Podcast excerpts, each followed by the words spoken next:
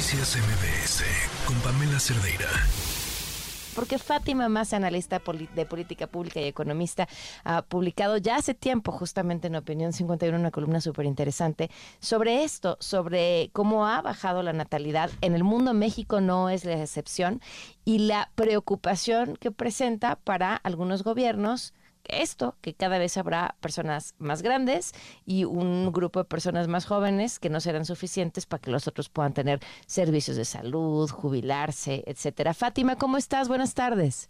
Hola, muy buenas tardes, Pamela. Un gusto estar en tu programa y con el auditorio. Oye, pues presentabas datos súper interesantes que, que, nos revelan hoy en dónde, en, en, qué estamos y, y, te, y, aprovecho además para preguntarte, o sea, ¿a ti te parece que esta, eh, esta forma en la que se ha invertido, en dónde están las edades de la población, sea preocupante o sea una oportunidad? A ver, mira, yo creo que son las dos, o sea, es preocupante y depende mucho de cómo se aproveche este eh, pues esta situación para, para saber si, si se aprovechó, digamos, la oportunidad. Y déjenme, eh, a ver, voy ordenando mis ideas. Lo primero es decir, sí estamos ante una tendencia demográfica bien preocupante, que en general el mundo tiene una tasa de fertilidad promedio global de 2.3.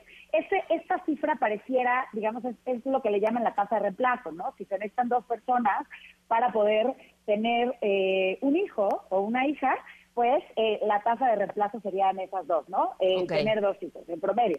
Pero en realidad lo que está sucediendo es que este promedio lo está jalando África y, y países del sudeste asiático, mientras que el resto del mundo pues ya empieza a ver, se empiezan a ver tasas por debajo del 2 que es en donde eh, es ahí en donde se empiezan a ver las las caídas digamos demográficas eso le está pasando a México. ¿eh? México tiene una tasa de, fertilidad del 1.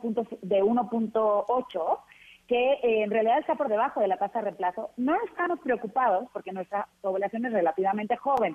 La edad promedio es de 29 años. Contra lo que sucede, por ejemplo, en Japón, en donde el, el promedio, la edad promedio es de 48 años. Entonces, ¿en dónde están los retos económicos?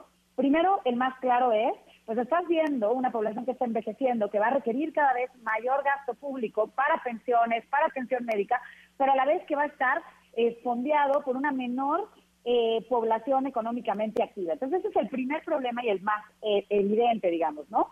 El segundo tiene que ver con, eh, con una menor innovación, y esto está bien interesante. La, la, la revista The Economist hacía un llamado a un, a un estudio que se hizo en donde lo que demostraban es que en la, en, la juventud, entre los 18 y los 39 años, hay lo que se llama la inteligencia fluida, y que normalmente aquellos inventores o quienes desarrollan patentes, digamos, las que tienen mayor poder de innovación, pues son, lo hacen en edades muy tempranas. Entonces, el tema es, eh, pues no, o, sea, el hecho de perder gente joven también te hace, compromete, digamos, esta capacidad de innovación que tienen las sociedades. Eh, y por último, que, que, es lo que le está pasando a China y que está preocupadísimos, es, pues sin duda, en la medida en la que disminuye la población, pues también disminuye, digamos, el poder adquisitivo del mercado interno, ¿no? Y entonces eso te obliga a cambiar completamente el modelo, pues el modelo económico que ya no puede ser, digamos, apostándole a cómo va a ir creciendo la población, ¿no? Un, sector en donde China se ve clarísimo es el tema inmobiliario, ¿no? Que han estimulado el, el desarrollo de vivienda, pero que pues no va, a haber un montón de vivienda que se quede deshabitada porque no va a haber suficiente población que la requiera más adelante, ¿no? Entonces, realmente el, tema económico sí es un desafío enorme y más bien lo que lo que y ahí es donde entra la oportunidad, ¿no? ¿Qué vamos a hacer como países para y eso sí es un problema global? para aprovechar el talento, porque mucho de lo que va a tener que pasar, sobre todo en los países que están envejeciendo mucho más rápido o que ya van en una etapa mucho más avanzada de lo que estamos viendo en México, es pues poner eh, facilidades, por ejemplo, para, para la inmigración y que llegue mano de obra cada vez mejor capacitada, ¿no? Eh, y entre, entre, entre otros desafíos. Ahora, yo una de las, de las cosas, y creo que aquí vale la pena hacer el llamado y relacionarlo con esto que está pasando en China, es, hay una, una parte de lo que estamos viendo sí tiene que ver con el cambio de las decisiones que vemos eh, en las mujeres, ¿no? y, el hecho, y, el hecho de tener, tomar decisiones más conscientes. Pero lo que a mí me parece interesantísimo y la verdad súper preocupante es esto que vemos en China, porque, porque no es el primer país asiático que brinca y que hace un llamado, digamos, al, a las mujeres para atender el, el, tema demográfico, pero sí es el país que lo hace de la manera más retrograda, al menos en, mi opinión. Regresen a su casa, regresen a su casa a tener hijos. Exacto, porque algo que ya habíamos visto, y esto lleva, varios años, ¿eh? desde el 2020 hubo una nota muy interesante sobre Corea, por ejemplo, que están haciendo todo tipo de políticas, incluyendo, por ejemplo, créditos fiscales a las empresas que logran captar mujeres que salieron de la fuerza laboral para tener hijos, que incluso abandonaron la fuerza laboral por alrededor de 15 años. Eh, y, y esto lo, lo han hecho justo porque entendieron que si no se mueven hacia un equilibrio mucho más igualitario, pues simplemente las mujeres van a dejar de tener hijos o van a irse del país, ¿no? Mm. Entonces, esto es totalmente contrario a lo que estamos viendo en China, en donde lo que lo que buscan es voltear a ver a una o reforzar esta sociedad eh, súper eh, tradicional y patriarcal, ¿no? Para poder subsanar el problema.